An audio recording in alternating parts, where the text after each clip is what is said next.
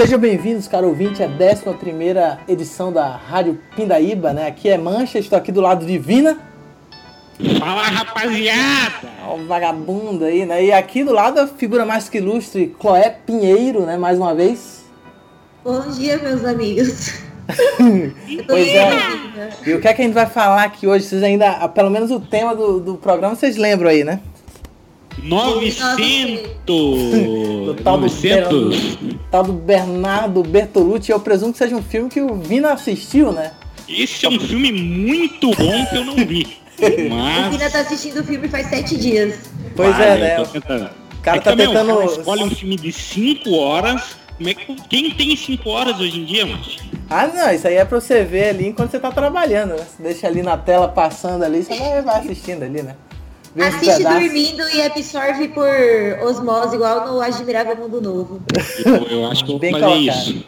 Certeza, né? Então, então é isso aí, é um filme aí do tal do Bertolucci, um filme de 70 aí que a gente vai destrinchar, porque tem temáticas até que se alinham até o Brasil, a pindaíba moderna, né, aqui, né?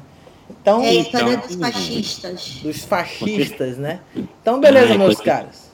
Sem mais delongas, então vamos ao programa. Para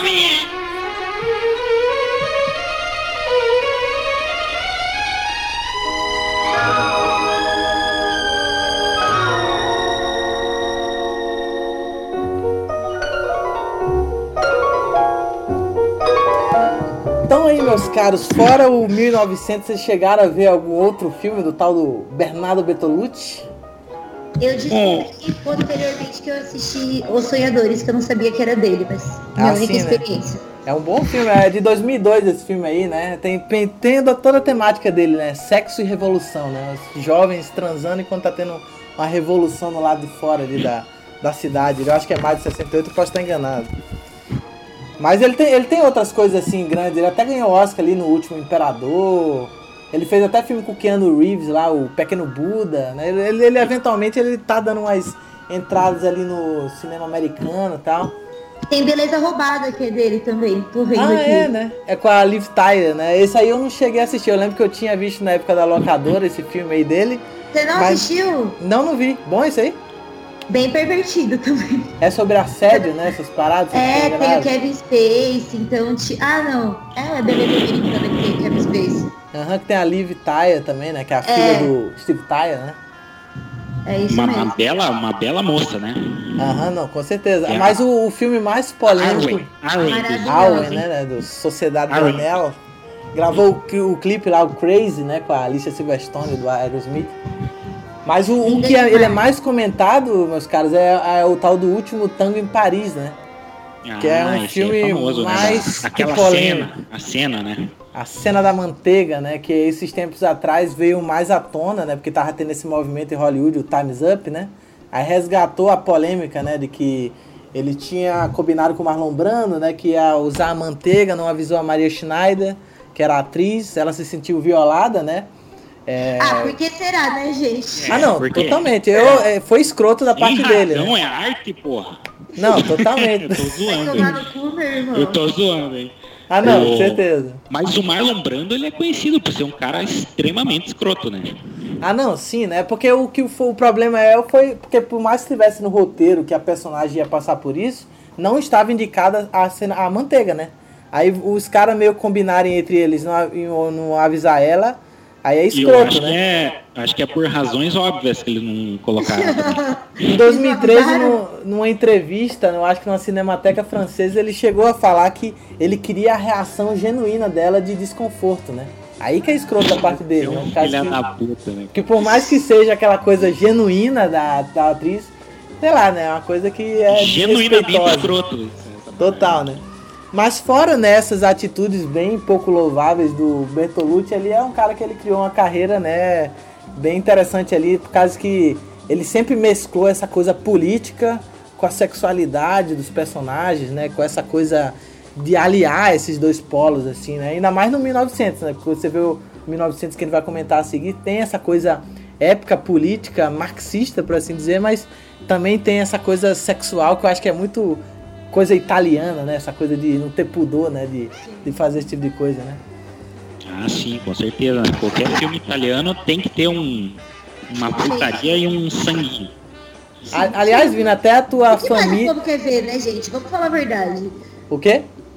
O que mais as pessoas querem ver além de é. violência, né? Exatamente. É a né, essência cara? da humanidade Desde é isso. o né? início dos tempos é a mesma história. É a tal da Eu putaria, acho que né? é tão atraente na obra do Bertolucci. Ah, não, certeza. sabe? É. Aqui no Brasil que dava bilheteria era porno chanchada, né? Exatamente, né? Vários Exato. diretores também foram por esse caminho aí, né? Com certeza, né? Mas então é isso aí, meus caros. Acho que depois dessa breve pincelada, o tal do Bertolucci, acho que dá pra seguir aí na magnânima obra aí, o tal do Novecento.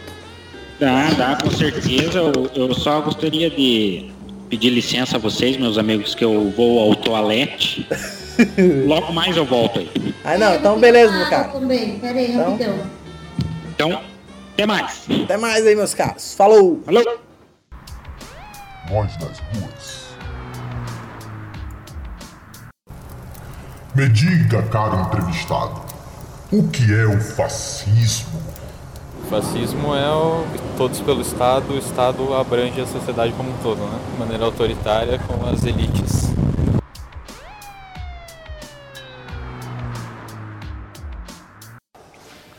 Existe várias maneiras de você entrar na questão fascismo, é, desde você pegar movimentos históricos ligados a um ideal em que você coloca um projeto autoritário para, enfim, como, como uma forma de governo, também como uma forma de evitar que as pessoas possam expressar suas opiniões, enfim.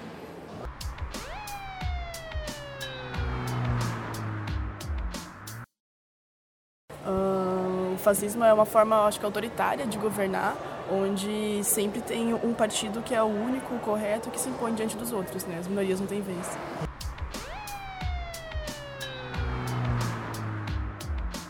Fascismo? Quase nem conheço. Eu sou meio leigo nesse tema. Voz das ruas.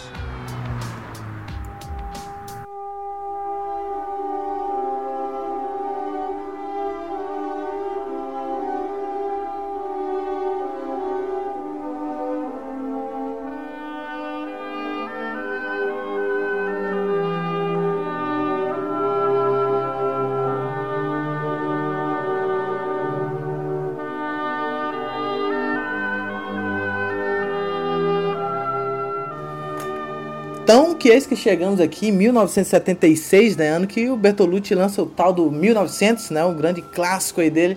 O que, é que você achou do primeiro ato do filme, assim, Chloé? Você teria algumas considerações a respeito? Eu acho que é, ah, o primeiro ato do filme é bem mais focado na história dos dois, né? Pra contextualizar, tipo, eles são. O nasce o filho do patrão e o filho do. é, Na verdade, é um conta a história de uma família muito rica da Itália, né? Aham. E aí o, o patrão, o filho dele vai ser pai e o filho do. Não, e o cara. Ai, como é que é? Esqueci. Ah, não, sim, você problema que, que é o, o lance dessa. Essa, é Ah, eu tô exatamente tentando isso. dar uma introduçãozinha sobre como é, qual que é o. Onde a história nasce, os Berlighieri. Ah, não, sim, né? Porque tem é, justamente o que você falou, né? Essa disparidade entre o filho do patrão, né? Que é o, o Alfredo, né? E o Homo, que é o filho do bastardo dos camponeses, né? E é massa Ele que o filme mostra, né? Essa disparidade. Quem que vai nascer primeiro, quem que não vai, né? E é massa que, que, que antes até de ter esse flashback, tem aquele, aquela coisa, né? Que é 25 de abril de 45, acabou a guerra. Liberation Day. É, né? O Liberation Day, aí o piazinho camponês lá vai atacar o patrão, né? Que é o De Niro.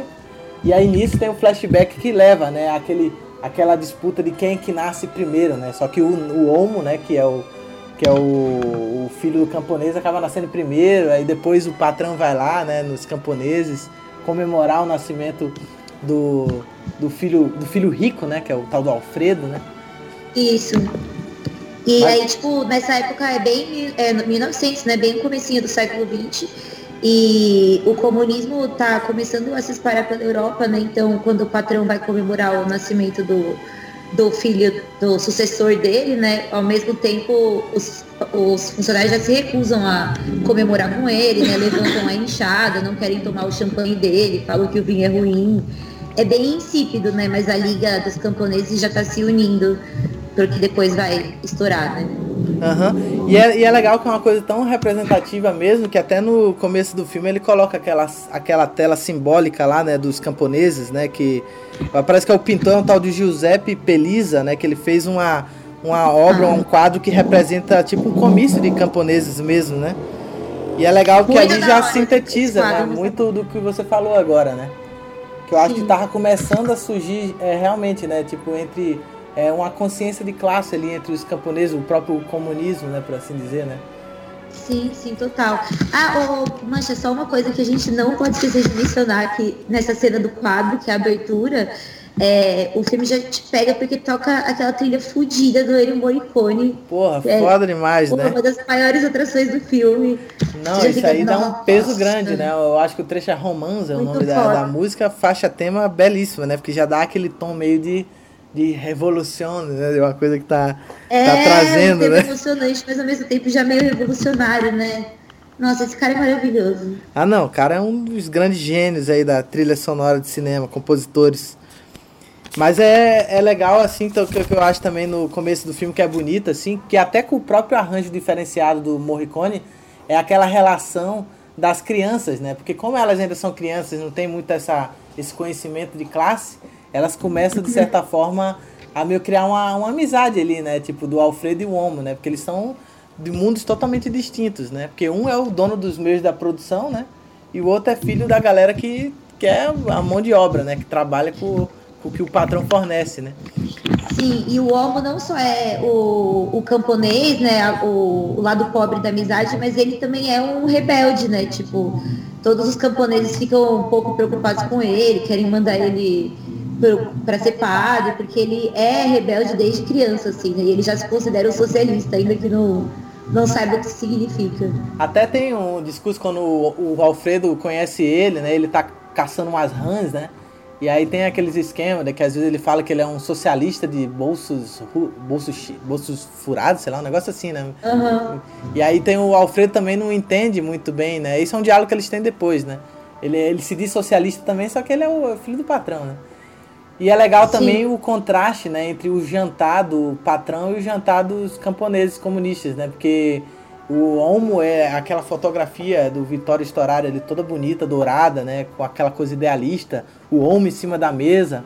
Ele ganhou a moeda que ele vendeu com as rãs, e aí o avô dele, né, eu acho que é avô, né? Ele entrega para ele, é, ele, o homem entrega a moeda para ele. Ah, não, se você ganhou esse dinheiro aqui, dinheiro é de todo mundo, né, que ele fala naquela cena, né? Sim, é, e uma coisa interessante é que o Bertolucci faz essa transição estética muito bem, né? Foi o que você falou, tipo, quando tá mostrando os camponeses é o quadro, né? Uma coisa dourada, o campo, e enquanto a estética dos, dos ricos é super exagerada, né? Tipo, tem uns itens super luxuosos, as minas usam maquiagem pra caralho é, ele faz essa, essa, diferenciação dos mundos, né? Uhum, só que engraçado que sobreposto a isso, eu sinto que a paleta de cor na cena dos ricos é meio mais pálida, sei lá, é meio cinzenta. É um pouco triste, né? Apesar de todo o ornamento, né, dos personagens uhum. todo é, maquiado, é, objetos de cena todos ricos assim, é aquela coisa que dá um tom triste, né, se comparado, porque eu acho que até a paleta de cor na cena dos camponeses é inspirado no quadro até, né? Porque o quadro Sim, tem até um, uma coisa meio daquele, aqueles tons assim. E é legal e... que eles estão comendo até as rãs que eu acho que o Olmo tava catando é. ali no começo, né? Sim. Então, o que eu ia falar é que vai ser o. É, a gente vai falar disso depois, mas tipo. E depois isso muda, né? Essa fotografia dourada do começo da Revolução vai ser trocada por uma parada super dark. Aham. Uhum. Não, certeza. Mas mais né? pra frente, a gente tem que falar da morte do Berlingueri. Uhum. Até, até o que antecede, que eu acho que é um dos começos da morte do patrão Belingueri, né? É. é ele, ele tem aquela coisa que ele fica olhando a rotina de festa dos camponeses contrastando com a dele, né? Porque ele meio que vê que lá, ah, não, lá tá os camponeses todos felizes ali, eu tô aqui solitário, né, tal. E aí ele começa a atrair, né, uma menina, né, uma pequena camponesa para o celeiro lá das vacas, né? Uhum. E aí que tem uma cena que é polêmica, mas como a gente tinha comentado antes, é interessante também dentro do contexto do filme, né? Sim, tipo, é, é, eu acho que ele faz várias inserções sexuais completamente desnecessárias com as crianças, especialmente, tá ligado? Sei lá, fica mostrando pinto pro outro uma hora, é muito bizarro. E, e, mas aí eu achei um pouco desnecessário, mas essa cena que ele vai, tipo, pede pra mim ordenhar a vaca e tal, eu achei que foi um pouco mais dentro do contexto, porque mostra a relação de poder que ele achava que tinha, como se as pessoas fossem uma propriedade dele. Aham, uhum, porque ali não fica como se fosse o olhar de fetiche do, do Bertolucci, que talvez tenha é, em menor grau. Fica como ele retratando a relação de poder entre o patrão e os camponeses, né? Então vira como quase uma retratação da situação, porque até ele fala merda e leite, né? Que tem aquela coisa, aquela síntese dele, dele meio que se vê como carne agora. Ele parece que ele já está conseguindo se enxergar além da classe ali, como se ele tivesse a ah, um. Eu sou um velho aqui, solitário, não tenho nada, nem mesmo potência sexual tenho mais, né? Porque é, tem até ele pede para a menina, né, tocar nos órgãos genitais dele, né, que é uma cena, né, meio esquisita, mas realmente no contexto ali de retratar funciona, né? E aí o cara entra no estágio ali, né, enquanto a menina tá ordenhando a vaca ali, o cara tem uma alusão sexual clara, mas o cara meio que eu acho que ele com o tempo ele vai começando a perceber esse vazio dele e se enforca ali, né? Sim, ele pede pra ela vazar, né? Que ela tava numa festa, ele fala pra ela voltar pra festa. E aí o, o cara que cria o homo, né? Que é o, o capataz. Ele é o capataz, né? Antes de chegar o outro verme lá. Aham, uhum, que é o, o Léo, né? É. Ele até usa aquela, aquela frase célebre dele, né? Quando o homem não faz nada por toda a vida, tem muito tempo para pensar. E de tanto pensar, fica senil, né? Nossa, que ele, perfeita que ele diz. essa frase né? Que ele chega e ele vê lá o, o chefe lá, né? E aí, né? É uma, isso... cena, é uma cena bem legal também. Outra, outra cena que a trilha é muito da hora, porque vai mostrando um plano de lado assim, né? Mostra o cara abrindo a porta e ele olha o celeiro, tá todo bagunçado, tem as vacas, ele soltou todas as vacas. E aí, só depois, tipo, já sabe que deu alguma bosta, né? Mas só depois vai mostrar o corpo lá pendurado. É bem, bem bonita essa cena. E é legal e também porque olha, mostra. Ele olha e fala isso.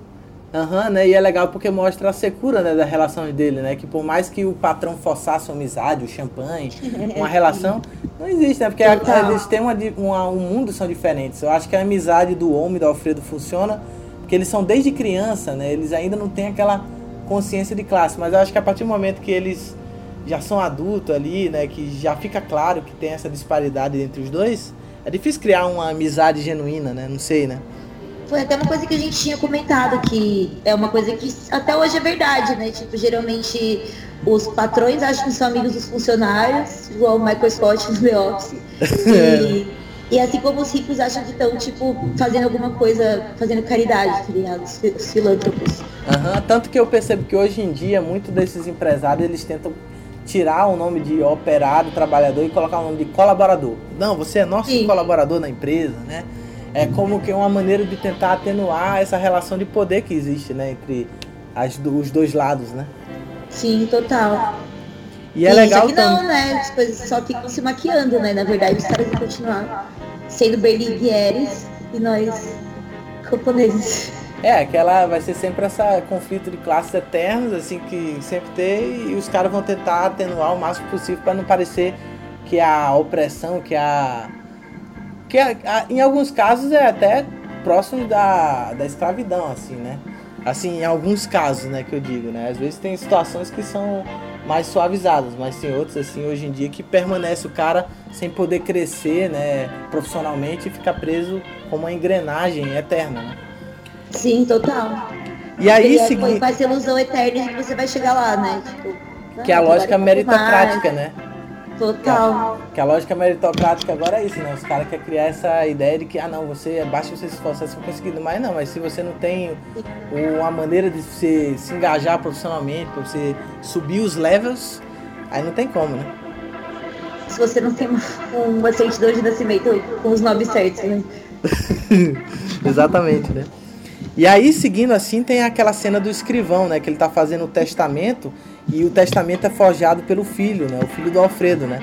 Que ele, Sim, que ele... Ele, eles botam o corpo na cama, né? É, né? Eles ficam meio que burlando como se fosse o pai que já tá morto na cama.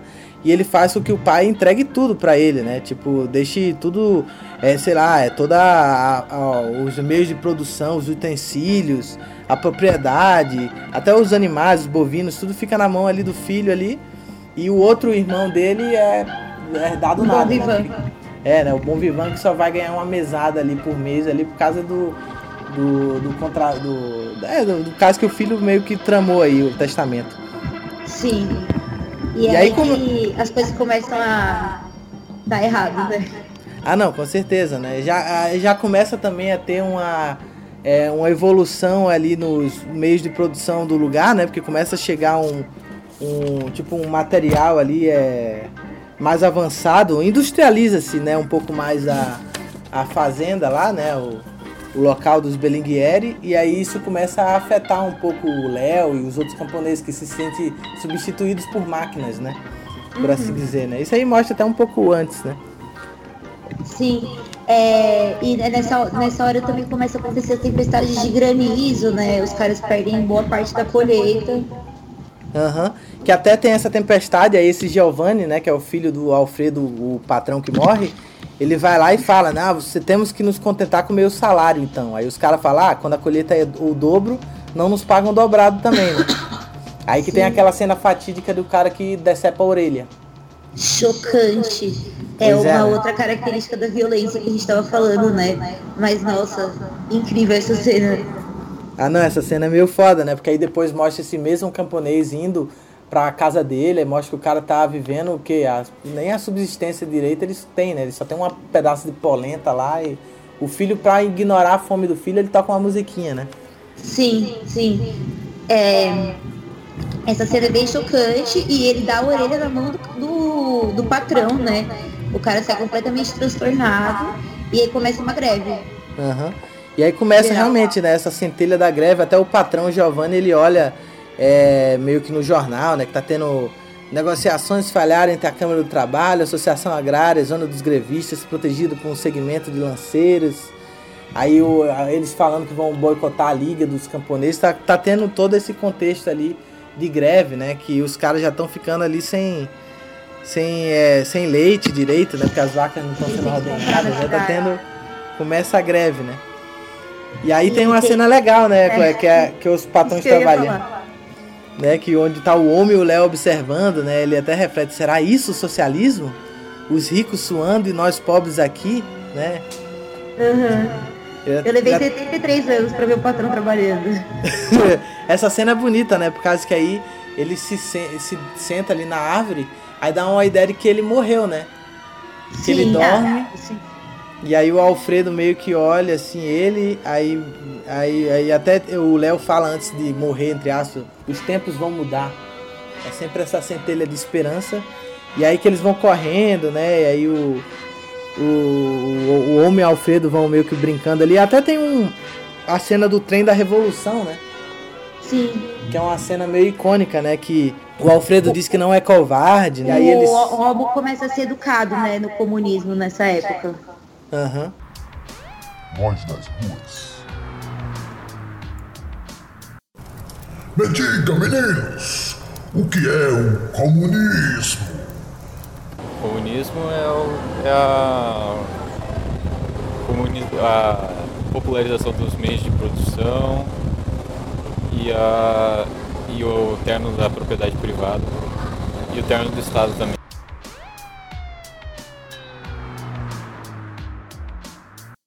Também acho que são várias formas de ver o comunismo em si, mas seria mais como uma forma de governo em que o Estado ele tem o poder de fazer o que ele bem entender, tanto economicamente como de outras formas, e que é algo bem, bem distante de qualquer realidade de hoje em dia.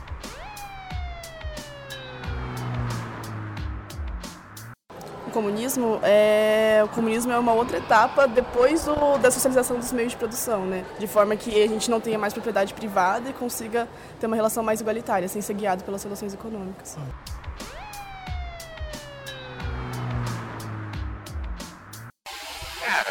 Que maneiro. É, é contra, né? Aquelas pessoas que maltratam as pessoas, né? Não sei se é isso também, né? Que justifique, né? Ah, mas eu sou contra. Nós nas ruas. Que até eu acho que agora que é o, o, o- a cena de elipse, porque antes teve uma cena do trem, só que agora tava, te- teve aquela cena, eu acho que do, das crianças assistindo o teatro de fantoches, né, com o teor marxista, né? E aí depois tem aquela coisa da mãe deixando, vendo o homem entrar no trem, né? O trem que vai para a Primeira Guerra Mundial, né? Sim. E aí nisso É, esse trem passa por cima do Alfredo. Isso, que não tinha topado deitar né, antes, e aí dessa vez, quando o, o, o Homo não tá vendo, ele vai e deita, e aí o, o Homo tá passando por cima, né? Ele vai para ser educado no, no comunismo, pelo que eu entendi, e volta, já dá o elipse que ele tá voltando da guerra, né? Aham, sim, né? Que já dá a ideia de que é aquela coisa, né? Que o trem da revolução passou por cima da semente do patrão ali, que é o Alfredo ali, né? E aí tem essa elipse elegante ali, né? Que já mostra o Gerard Depardieu, né? Já vivendo o homo adulto já, né? E ele avistando até um dos amigos dele, o, sendo levado por oficiais, né? E é legal também que quando ele volta... É, né? E é legal que quando ele volta, né? Além dele já ver a semente do fascismo ali, com o amigo dele sendo levado, ele vê também a industrialização da fazenda, né? Ele vê o feno ali sendo trabalhado, vê a mãe, né? Então tem essa volta, né? Ele ao local de onde ele estava, né? Sim, e mudou tudo, né, na fazenda. Agora tem esse maquinário. E como o Léo morreu, tem também um novo capataz, né? Que é o Donald Sutherland, por um milagre falando italiano no filme. pois é, né? Ele Como? o Átila, né?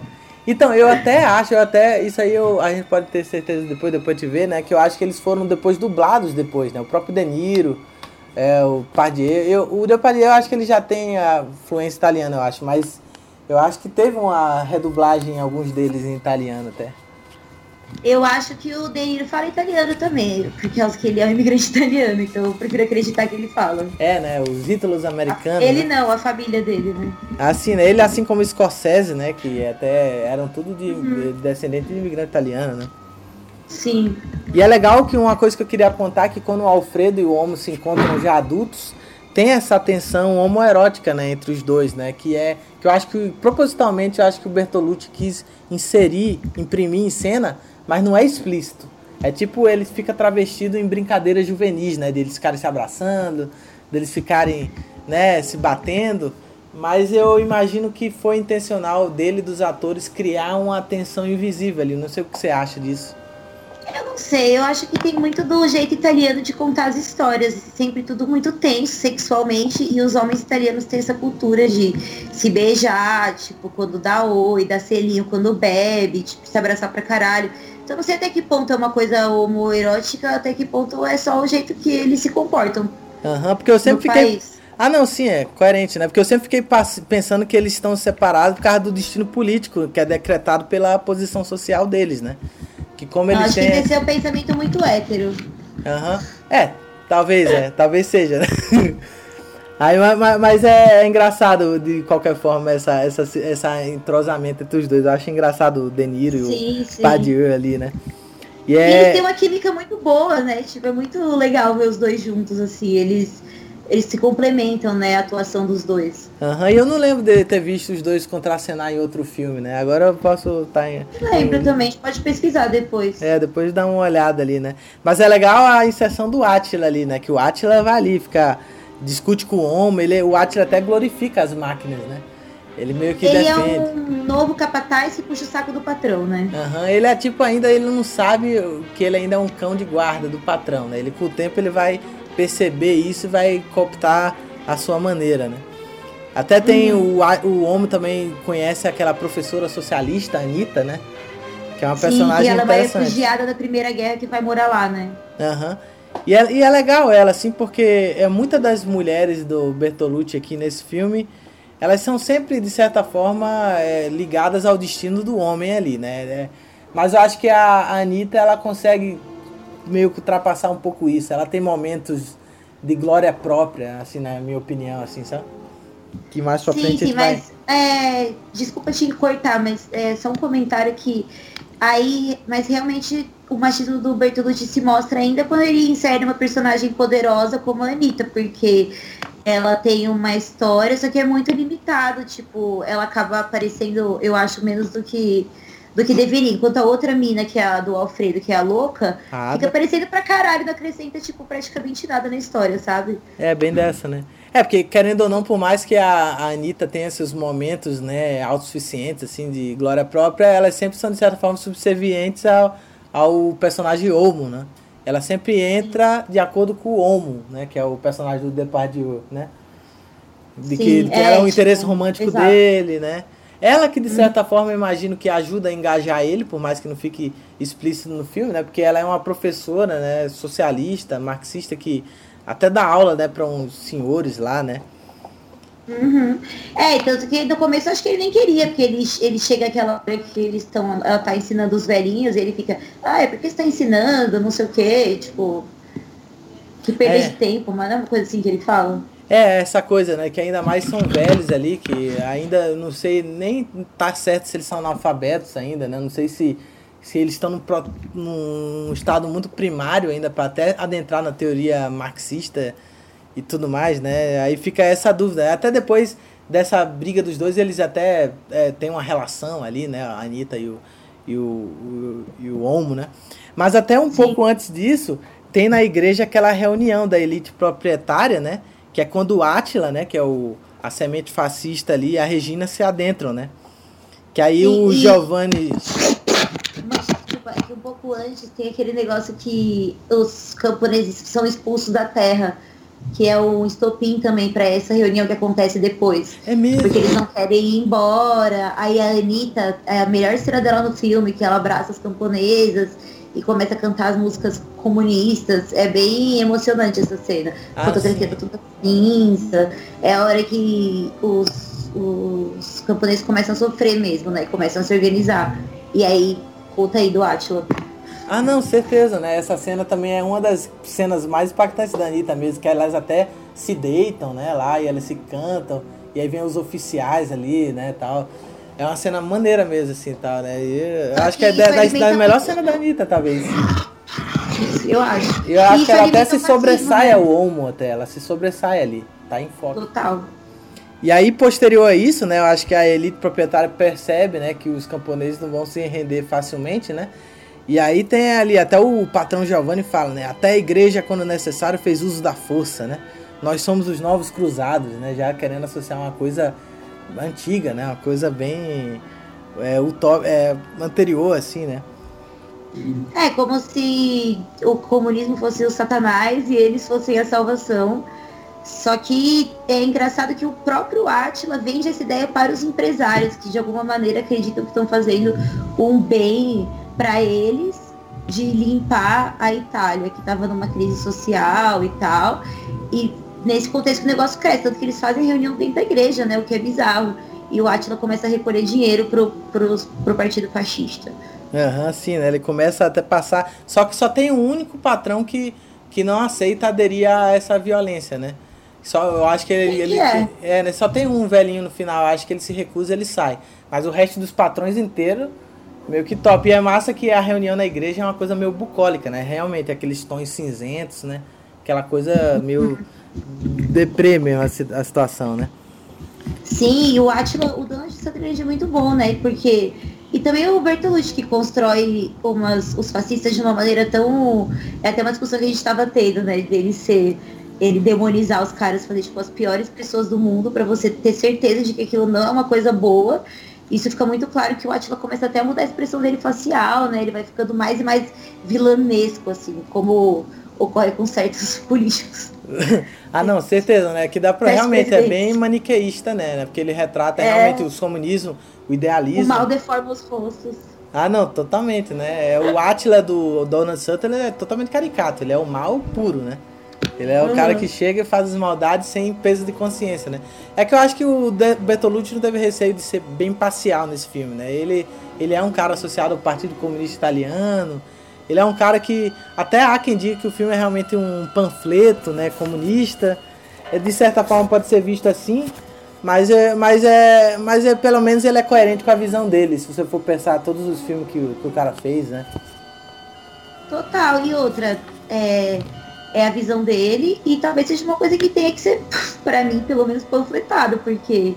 É, e também acho que é uma história tão absurda quando você começa a mostrar como, em que ambiente o fascismo surgiu e como se aproveitou de uma situação é, para construir o império de barbaridades que aconteceu.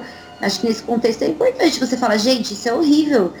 Poder para os trabalhadores, sabe? Mas Ah, sei não. lá, isso é a minha visão, né? Não, com Eu certeza. concordo com o Bertolucci. Não, totalmente. Eu até para resgatar aquela citação do Glauber Rocha que ele diz, né, que a imprensa norte-americana disse que o filme era genial, mas propaganda do Partido Comunista Italiano. Não é propaganda. Bernardo filmou 900 dentro de uma visão historicamente oportuna. Arte é contrassenso político, né? Glauber Rocha essa citação, né? Só para não perder ela. Perfeito. Que é bem isso, né? Muito Que no bom. final o cara, pelo menos, ele não. Porque às vezes você querer pesar a balança demais, a tua obra vai ficar sem enfoque, aí ela fica vazia. Mas como pelo menos ele É, tinha só certeza. uma coisa xoxa. Ah, não, não com se certeza. posiciona. Nós nas ruas. Você acha que as elites são sempre as mais propensas a aderir ao fascismo? Eu acho que sim, né? Porque para você tomar implementar o fascismo, você tem que ter um estado que consiga abranger abranger a sociedade como tudo, para isso precisa ter um poder que que é inerente às elites.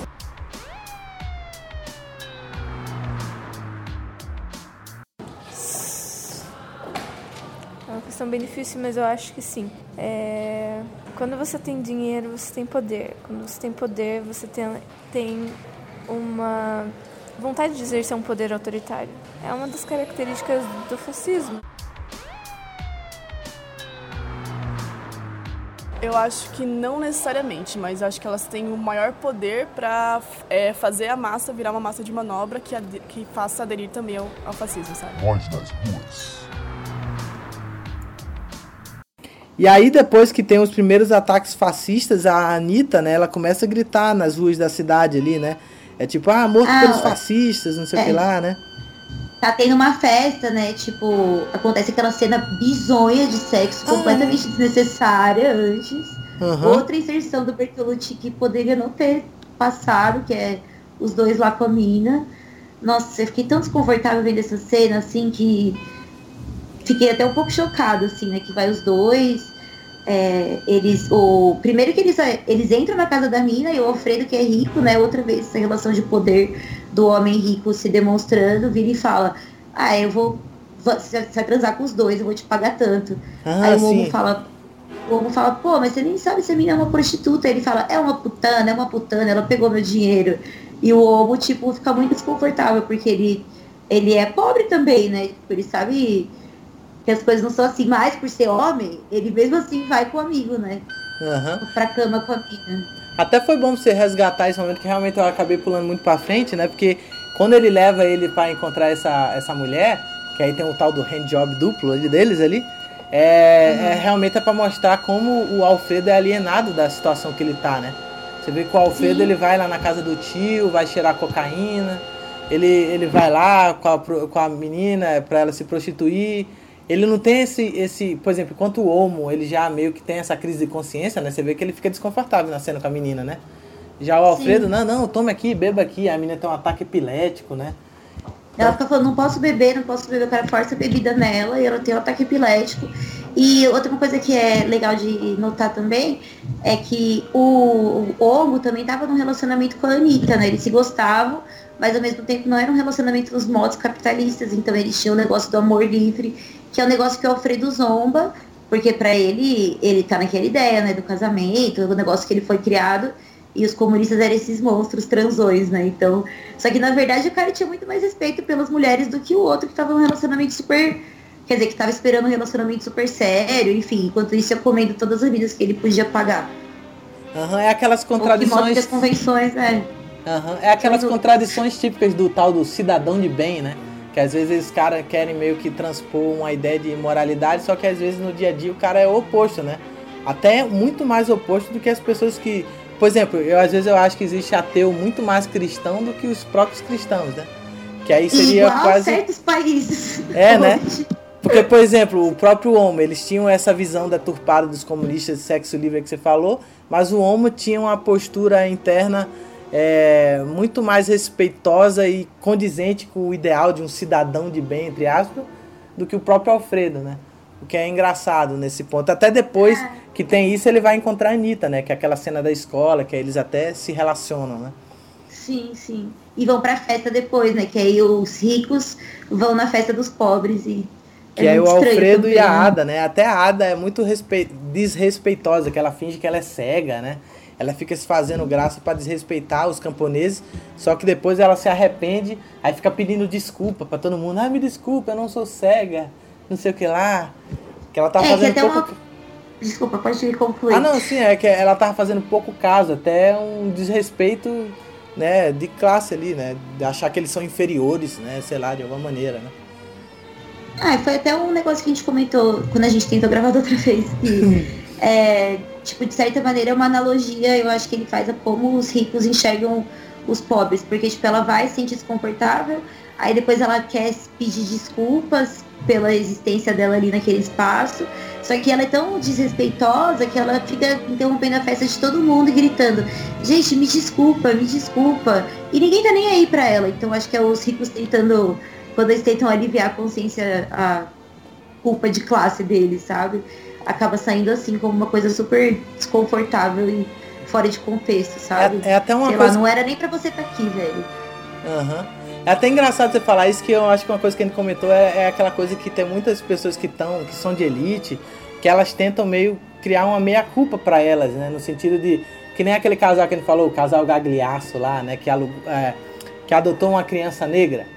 Assim, eles adotaram, beleza, eles querem desconstruir. Ah, simbolicamente isso é interessante, mas também ao mesmo tempo fica visível a situação deles de querer e não ser vistos também como tradicional família branca, hétero, elite, né, que seja, né? Então É. acho que existe muito essa coisa entre os, os elites de Sim. querer, né, ter esse desconforto em sentir que eles estão, né, numa situação assim, né? Uhum, total. É uma sinuca de bico, né? Que os, os ricos vão ter que pensar sobre o assunto, em como fazer, mas o ideal seria distribuir seu dinheiro, então, caralho. É, né? A questão mais importante é sempre isso, é o lance da distribuição de renda, né? Só que é aí eles que ninguém quer tocar, né? É, exatamente. Aí o que confunde às vezes as pessoas é quando geralmente a direita meio que copta aquele discurso de, de engajamento pró-LGBT ou pró-coisas sociais que são pauta da esquerda, né? E ignoram esse, esse assunto principal da distribuição de renda, né? Aí acaba às vezes confundindo as pessoas do que é a pauta de um que é a pauta de outro, né? Ah, uma cortina de fumaça total, né? Você fica falando dessas paradas e é, muita, muitas, muitos comunistas, aliás, quem é comunista mesmo, eu acho, né? Não que eu seja uma grande conhecedora, mas é, tem, muitos comunistas nem falam de feminismo, porque acham que isso é tudo uma, um discurso capitalista para desviar do foco real, que é a desigualdade social. Aham, sim, Já né? Porque esse é o, o problema principal. Só que realmente eu também percebo que sempre copro. Isso é coisa muito de propaganda também, né? Que às vezes acaba aglutinando nela, no capitalismo, às vezes aglutina pautas, né? Que são modernas para às vezes confundir, mas a essência continua a mesma, né? Sei lá, o Pois é. McDonald's fazendo algum comercial ativista, né? Sei lá. Mano, É, sei lá, alguma. Antes da gente começar a gravar, acabei de ver um bagulho no Instagram que era o Chapolin Sincero fez um post no Instagram falando que as pizzarias fechavam de, de dia, ele queria comer pizza de dia. Aí a Domino's respondeu, ah, eu vou, a gente vai mandar um almoço pra você. Aí ele respondeu, ó, que tal fazer uma ação e doar pizza para os moradores de rua? Porque todo mundo vai ficar feliz. Aí várias marcas compraram essa ideia e saíram distribuindo pizza e lanche para os moradores de rua. Mas é ridículo, velho. Os caras postam no Instagram, pagam um almoço pra pessoa e tipo, olha como a gente é legal. Agora se foge aí, tipo, continua na rua, tá ligado? Isso Eu vi essa. de verdade. Nossa, tô puta com essas ações de caridade, velho. Não, total, eu vi essa imagem. Assim, eu não... correr. Ah, não, total, porque é aquela coisa, você tá. É que nem uma coisa meio Luciano Huck, né? Você vai lá, É. ajuda uma casa da pessoa, você ajudou uma pessoa, você não ajudou o sistema, né, da situação. É porque o problema é sistêmico, né? Você ajudar uma pessoa aqui e ali, beleza, você ajuda essa pessoa, mas o problema é sistêmico, né? A gente tentar diminuir a, essa desigualdade, diminuir a fome, essas paradas no, no grosso mesmo, né? Não só individualmente, né? É engraçado, Pra realmente. cena, a cena da Ada se desculpando, pra mim, me remeteu a essas coisas, sabe? Ah, não, totalmente, né? E aí, seguido a, a tudo isso, né, que teve esse ataque, uh, porque depois que teve a, enquanto estava tendo aquela cena de sexo entre a Ada e o De Niro no feno, contrastando, estava tendo um ataque dos fascistas aos comunistas, né, tacando fogo, né, não estava tendo um esquema assim, né? Sim, outras cenas necessárias de sexo, vale dizer. Não eles transando, mas o antes é bizarro porque o cara fica jogando a mina de um lado pro outro no feno, velho. É, eu acho que o Bertolucci quis fazer uma encenação muito performática, né, ali, né? Quase Sim. como se fosse um soft porn, né? É, é mas sei lá, é, é, é uma Coisa cena realmente controversa. Certeza. E aí logo depois disso aí tem um velório comunista na cidade, né? Que aí que é contrastado com a reunião entre fascistas, né? Os tais dos camisas negras, né? Que até aqui, como a gente tinha falado aqui no Brasil, contrastaria com os camisas verde e amarelas, né? Aqui do, na época do, do, golpe, do golpe, né? Contra Dilma Rousseff. E é, mas é engraçado ver nessa reunião que, que o Atila já vai se demonstrando vilanesco mesmo, né? Porque ele até mata um gato, né? Ali naquela cena, né? Sim, tipo, a, a Anitta e o Omo, eles, os, os fascistas queimam na escola lá dos comunistas, que era a Casa do Povo. Aí eles saem carregando os quatro corpos carbonizados, assim, pela cidade, gritando. Foram assassinados pelos fascistas, ninguém vai sair, eles ficam arrasados achando que estão sozinhos, porque tá todo mundo com medo, né, do fascismo que tá crescendo muito. Só que eles encontram todo mundo, todo mundo foi lá ver eles, né, tá as mulheres chorando, um monte de camponês, é, com os lenços vermelhos, é, é um fôlego ali né, na, na resistência. E, só que por outro lado, os camisas negras, que são os apoiadores dos, dos fascistas, né, os, até meio paramilitares, como a, acontece no Brasil hoje, não acontece escancaradamente, mas enfim, estão é, uhum. se reunindo também, né? E aí tem essa cena que o Atila faz esse discurso inflamado e matam o gato na cabeçada, velho. Aham, uhum, eles até depois eles saem cantando uma música lá, né? Somos os fascistas, terror dos comunistas, hum. para equilibrar os, equilibrar os populares, o facho nós apoiamos, defenderemos a causa até a morte. Era uma das versos da letra que eles cantavam quando depois que eles matam o gato, que eles usam o gato ali como a metáfora do comunista, né? Aí vamos matar Sim. os caras, né? Coisa totalmente Sim, bruta, né? O clima do filme muda muito nessa hora. Tipo, é, atinge o clímax e já fica tudo bem escuro, a trilha fica sinistra e acaba, né? O primeiro. Uhum, e é bonito ali aquele, aquele final, né? Porque mostra o velório bonito. dos comunistas e aquela cena frontal dos fascistas ali de costas, né? Olhando, né? Achei maneiro aquele final ali. Nossa, é, é bem da hora. É, vai, aparece eles andando, né? E sobe o End of Chapter 1, Part 1, sei lá. Uhum. Bem da hora. Eu acho que essa é a deixa pra gente ir pro segundo ato, então, né, Clé? Sim, vamos fazer uma pausinha pra só tomar uma água. Com certeza.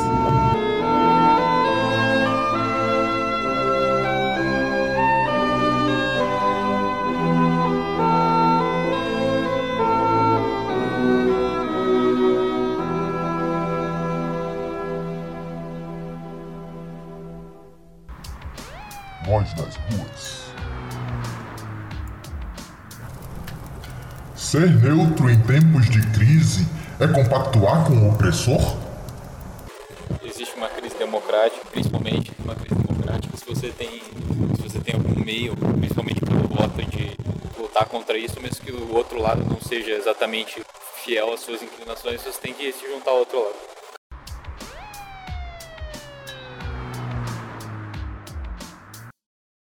Depende. Pra mim tudo depende, mas Depende da questão do, do fato. É, você ser omisso em uma, em, um, em uma situação dessa, realmente, eu acho que você acaba compactuando sim. Mas se for só questão de opinião, você pode, tipo, manter para você, entendeu? Nesse sentido. Se você vê alguma coisa acontecendo e não faz nada, aí sim eu acho que é algo que você esteja compactuando assim, com, com as ideias e agressões, enfim, que poderiam estar acontecendo.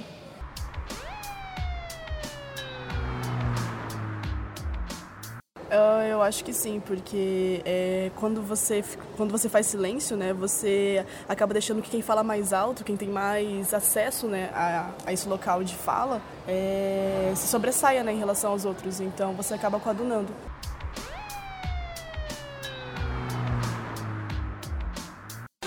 Eu acho que é, né? Ele tinha de denunciar, né? Ser totalmente contra a violência. Ah, não, acho que é só isso, né? Que totalmente contra, né? Totalmente contra a violência.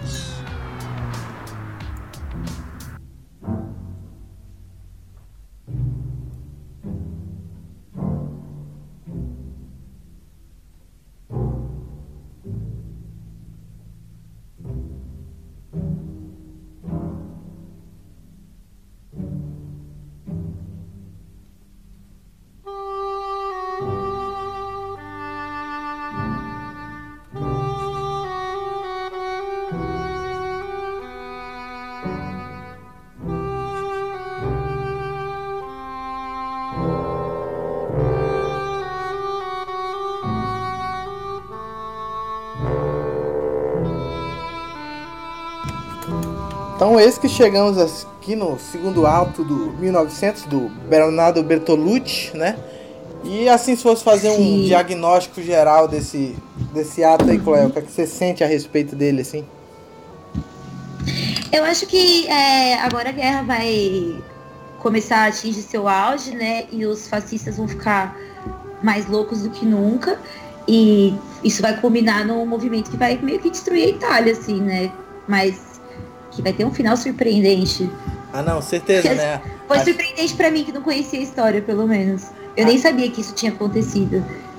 Aham, é porque é aquela coisa, é é uma coisa que a gente acompanha talvez só no textual, mas ter visto uma representação é, cinematográfica disso pra mim também era, era meio que inédito, assim, né? Então ver, e realmente no segundo ato, assim, a coisa começa a se, se acentuar mais. O próprio Alfredo, que antes era meio, como eu posso dizer, mais indiferente, né? A detalhes relacionados a fascistas, comunistas, a própria situação dele com o patrão, começa a se intensificar mais, né? Porque no começo do segundo ato mostra ele com a Ada festando, festa burguesa na casa do tio, é, cheirando cocaína. Só que a partir do momento que o pai dele já tá meio que no leito de morte ali, doente, aí ele se vê obrigado a voltar pra fazenda lá pra visitar o pai Giovanni dele, né?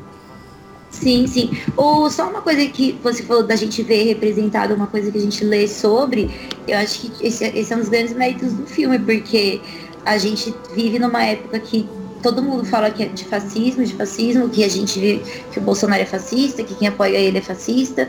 E o filme é um retrato único, nenhum outro filme faz esse retrato tão completo e, e dos bastidores, porque não tá contando, tipo, ah, como é que o Mussolini foi. Não tá contando a história do Mussolini, né? Tá contando tudo o que aconteceu sob o ponto de vista de quem viveu isso de verdade. Aham, não, isso que é legal, né? Porque por mais que Alfredo e Homo eles sejam personagens fictícios, eles, é, eles são meio que representam, eles representam toda a classe, né? Cada um representa uma classe. Ele tenta meio que através dele contextualizar todos esses movimentos ali, né? É, dentro de um contexto verdadeiro, né? Um contexto histórico, né? Apesar de Sim. alguns personagens fictícios. Isso que é interessante, Total. assim. E é legal que o, o, o, o- o- quando ele chega lá na, na, o- o- na, na, na fazenda, o Alfredo ele começa a meio que querer se portar mais como patrão, né? Porque o pai dele morre, né? Que até tem o funeral do Giovanni lá, com- e ele começa a ter certa desavença com o Átila, né? Que é o representante do fascismo no filme, né? Que mostra que o Sim. Alfredo ainda é mal resolvido quanto a isso. Total, e a, a Ada, ela vai, eles casam, né, seguindo o, o rito da classe da família tradicional italiana. E só que ela, depois desse episódio da festa, ela começa a desenvolver uma consciência maior, né? Então ela fica um pouco mais do lado do simpática ali aos camponeses e antifascista, mas ela casa, né? Enfim, é meio triste, né? O que acontece com ela. Aham. É aquela coisa de você criar empatia. É um, um detalhe que eu queria muito falar, porque o que faz com que muita ala, a ala popular da sociedade, e isso eu digo em vários países, fica ignorada, é porque geralmente quem está em cima não tem uma educação sentimental, empática, para você poder levar em conta a classe popular, né? A classe mais pobre na hora de fazer as contas, né? Porque, por exemplo, a ge- geralmente o pessoal, ah, que nem a Ada, no começo ela tinha aversão à classe pobre, a classe dos comunistas, por causa que ela não tinha um envolvimento com ele, mas a partir do momento que ela teve o convívio, que ela criou uma empatia, né, uma educação sentimental, a pessoa tem que passar para ter essa, essa se importar, né? Sim. É, e Aliás, nenhum tipo de educação, né? A tendência é o negócio só degringolar. Ah, não, sim, né? Porque se a gente até for fazer um parâmetro assim, sei lá, um cara que. Um Aécio Neves da vida, né? Que deve ter tido uma, uma educação sentimental nula em relação à classe popular. Por isso que é um cara um neoliberal total, né? Aí se você compara, ah, sei é lá. É meio engraçado juntar os dois termos na mesma frase, educação sentimental. não, certeza. É que, eu, é que eu tô falando nesse sentido de empatia, né? De, por exemplo, uhum. eu sinto que a pessoa que vai para um Paulo Guedes da vida, que vai para o ultra neoliberalismo, é uma pessoa que tá pouco se fudendo com, com o pessoal que tá embaixo, né? É uma pessoa que não tem essa. É, é diferente de alguém que vem das classes populares e vai se tornar um, um político, né? Sei lá. Claro que tudo é relativo, né? Às vezes o cara pode ser um canalha também, mas só tô pirando. Uma digressão aqui que eu tive aqui, desculpe. Mas não, mas com certeza. E só complementando o que você tá falando, é até uma coisa interessante de falar sobre fascismo, que o cara que é o maior maior estudioso sobre fascismo na Itália, que os livros dele são utilizados na sala de aula, ou ele é a grande autoridade sobre fascismo do mundo, assim, né? Mesmo porque foi na Itália que deu origem ao nazismo e tudo que aconteceu depois. E ele tá vivo ainda, esse cara, e perguntaram para ele sobre o Brasil, e ele fala que a diferença é que justamente que o Bolsonaro tem um discurso empático de soberania popular, enquanto os fascistas, eles estavam simplesmente cagando para todos. Tipo, os caras, eles eram sociopatas total. E o Bolso, mas tudo bem, no caso do Bolsonaro, ele, ele acha que o cara é preocupado com a soberania popular, mas na real não, né, velho? O cara só tá usando isso como discurso, eu acho, na minha ah, opinião. Sim. Ah, não, sim, Você né? acha que ele é fascista? Fascista? Eu acho que sim, é que, é que na realidade ele é um demagogo da, no, no sentido de, de. Por ignorância também dele não conseguir perceber a pluralidade de visões que existe na sociedade, né? Então ele tem aquela visão unilateral, né? Do nós contra eles, né? Aí que nasce o fascismo Sim. dele nesse sentido, né? Dele meio que acabar transformando tudo que ele não acredita como errado, né? E aí logo isso vai ter que ser higienizado. Aí por isso que é o, o problema dele, né? Claro que ele não, não é nos moldes. É, não vai, eu acho que, obviamente, não vai ter um holocausto aqui, tipo Hitler, né? Mas vai ter de uma uhum. maneira diferente, né? Aos modos modernos, né? Que é cortando direitos, Sim. né? Que é censurando. Vai ser nesse aspecto que, infelizmente, tá, tá se caminhando para tal, né? E outra característica que é super fascista nesse sentido é o apoio do empresariado, né? Que também é uma constante de todas as bostas que aconteceram no Brasil, né? A gente até falou no outro episódio que o, que o DOPS, o DOI-COD começou a existir depois de uma operação bancada pelos empresários. Tipo, sempre tem, sempre tem essa característica de ser um movimento da elite. Isso é uma coisa que real no Brasil, né? Por mais que as pessoas achem que elas estão fazendo uma coisa por iniciativa popular, sabe? Uhum. É porque, querendo ou não, é, o que existe no Brasil é esse profundo ódio de classe, assim, né? Das elites, né? Quando elas percebem que as classes populares estão ascendendo para uma classe média, para alguma coisa assim, eles imediatamente eles dão um jeito de cooptar, de inventar uma crise, de inventar que está tendo uma ameaça comunista em algum lugar e que uhum. acaba meio que sendo cooptada ali e inventa um golpe. Todo golpe no, no Brasil é isso, né? O golpe que você Como falou. Como é que pode 100 anos a ameaça ser a mesma, né? Tipo, os caras teriam o, o mesmo bode expiatório e as pessoas continuarem comprando essa ideia, né? Então, isso que é inacreditável, porque com o Jango foi isso, né? O Januário renunciou, o Jango assumiu, aí o, o, o pessoal começou a achar que ele tava muito esquerdo demais, que ele tava meio que indo pro comunismo. Até, curiosamente, teve uma época que ele foi pra China fazer um acordo lá. Aí foi o que a imprensa precisava e as elites para meio que inventar paranoia, né? E aí teve uhum. o golpe. E agora com o, o Jair aí é a mesma coisa, né? Que o cara meio que cooptou essa neurose antipetista que tá tendo aí atualmente e ganhou por causa disso. Ele ganhou por causa do antipetismo, não por causa dele. Ele ganhou porque ah, ele era, certeza. né? Se não fosse o PT, ele não teria ganho, olha só. Assim, no Sim. sentido de o ódio ao PT. Né? Mas a diferença do caso da Itália foi que o, Bonoro foi eleito, né? E na Itália o Mussolini simplesmente foi lá e falou: foda-se, vou, eu vou tomar o poder agora. Que aí teve até a famosa marcha sobre Roma, né? Que aconteceu num 28 de outubro até, né? Que era a data Sim. da eleição do Bonoro aí, né? Do Brasil. é premonitório. Vê, Mas né? eu acho que o, o, só voltando ao filme para falar da marcha, eu acho que o final do primeiro ato é uma representação dessa marcha, tá ligado?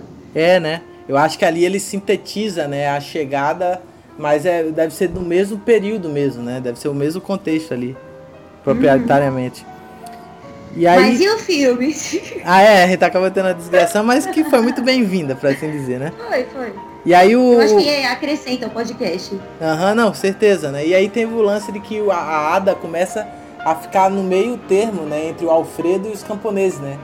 E aí o meio termo dela é um bar com bebida, né? Que ela fica bebendo pra caramba, né? Ela, não, ela começa até a procurar mais o Olmo, né? O Olmo começa a se engajar Uhum. mais com os comunistas, né? Eles começam a ficar mais engajados ali. E eventualmente a isso tem a morte do garoto, né?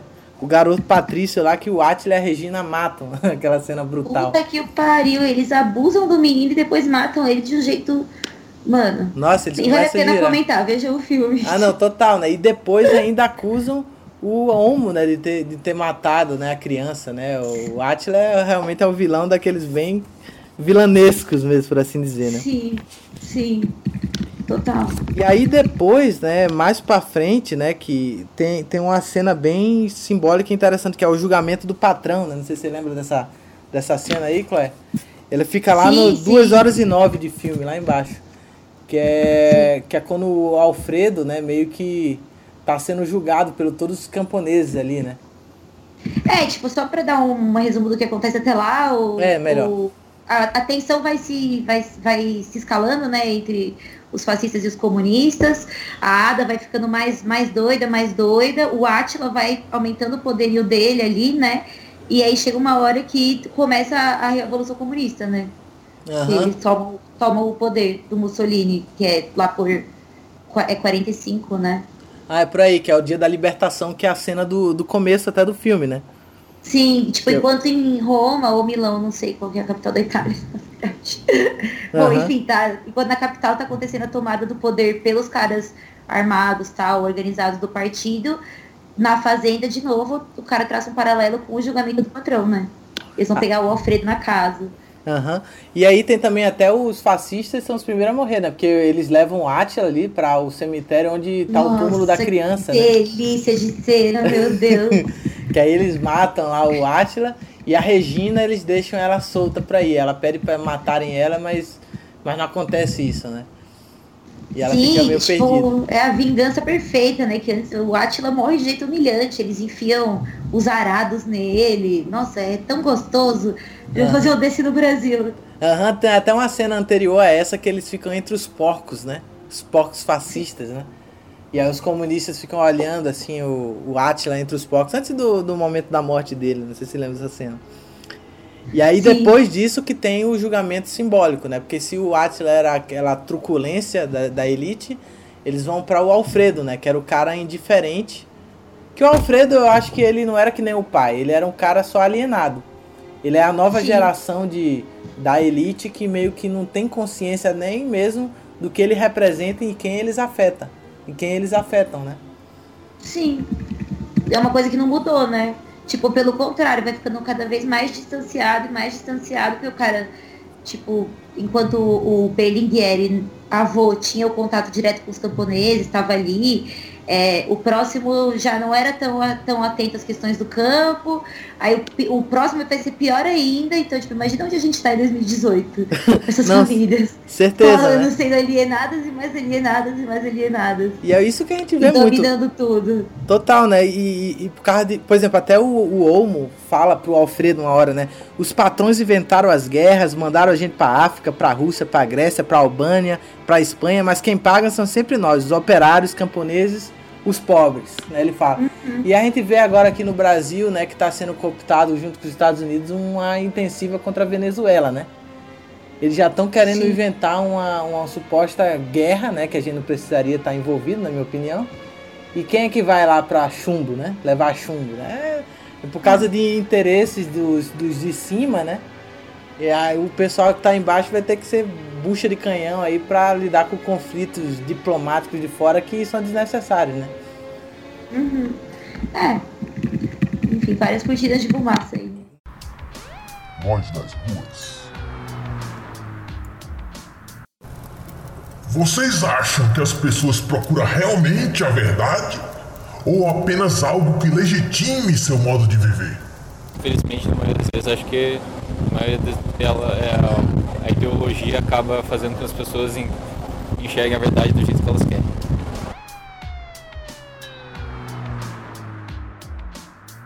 Algo que legitime seu modo de, de, de viver. Eu li, inclusive, um super interessante, algo que falava das fake news, que as pessoas elas quando elas leem uma notícia que é falsa, elas não querem saber se é verdade ou não. Ah, Elas, a notícia, ela chega num ponto da, do cérebro que atinge um lugar de recompensa e a pessoa fica feliz quando lê uma notícia dessa. Então, ela não quer saber se é verdade ou não, ela, ela só quer disseminar a ideia dela.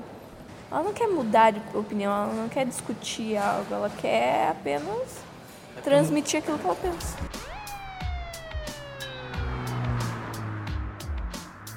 Eu acho que principalmente agora elas buscam algo que legitime esse modo de viver, né?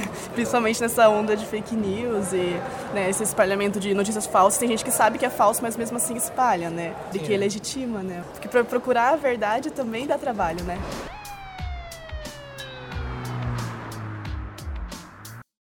que satisfaz, né? Que satisfaz, satisfaz ela, né? Ela tanto faz, né? Ela dando bem, o resto que às vezes prefere a mentira pra não sofrer mais. Voz das ruas.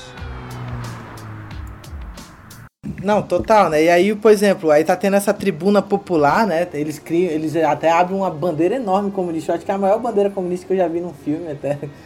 Que eles, que eles abrem lá imensa, e aí vão cada um dar um sermão no patrão. Tem até aquela senhorinha desdentada, né?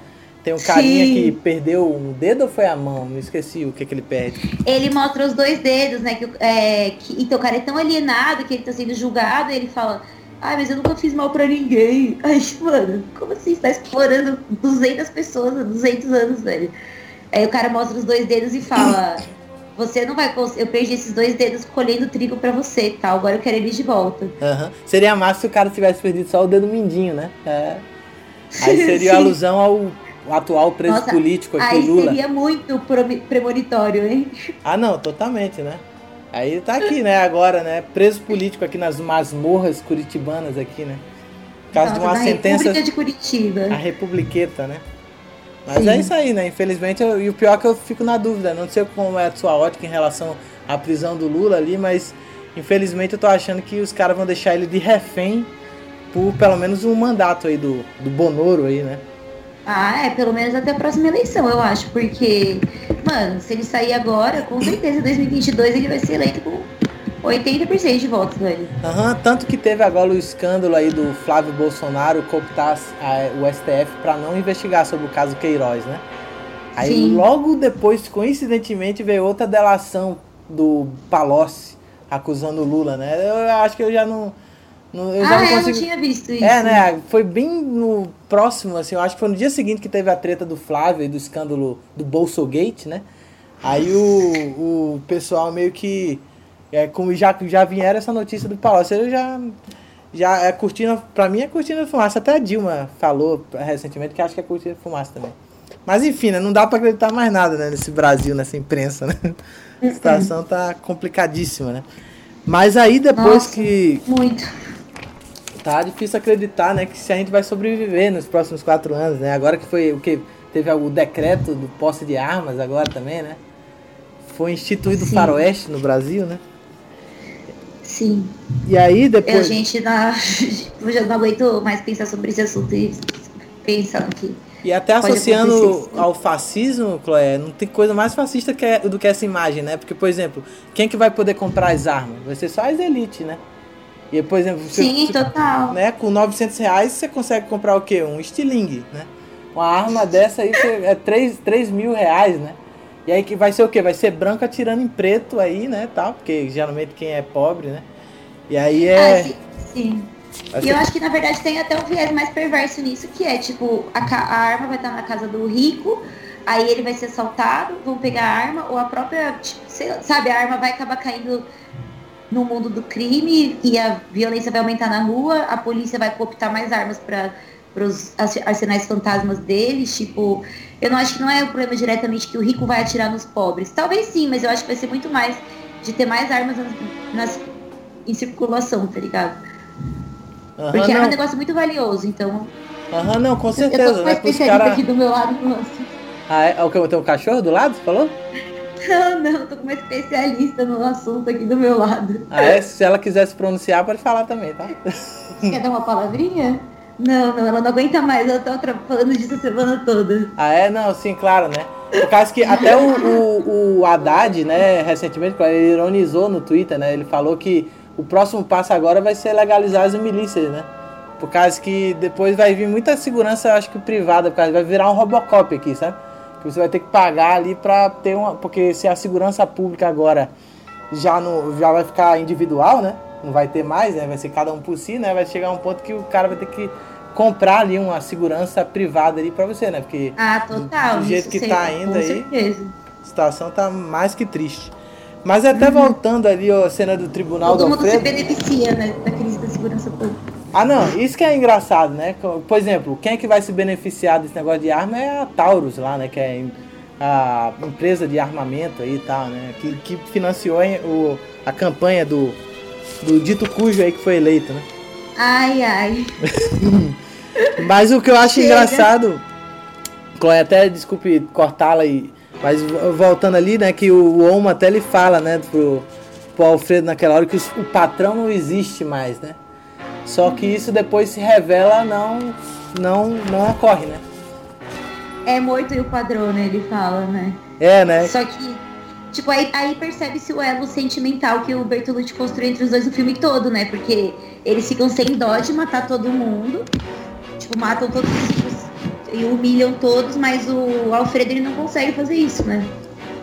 Ah, não, ele certeza. dá uma desculpinha qualquer. Uhum, porque na hora que eles estão ali também, no rádio fala, né, que o Comitê Nacional da Libertação assumiu todos os poderes, ordem de entregarem as armas. Aí que o Alfredo chega e provoca, né? O patrão é vivo, né? Que ele, ele fala com alguma coisa italiana, né? E aí é muito Sim. legal essa cena. Pô, essa cena é magnífica do filme, eu acho. Que é a cena que o Alfredo e o Homo brigam, né?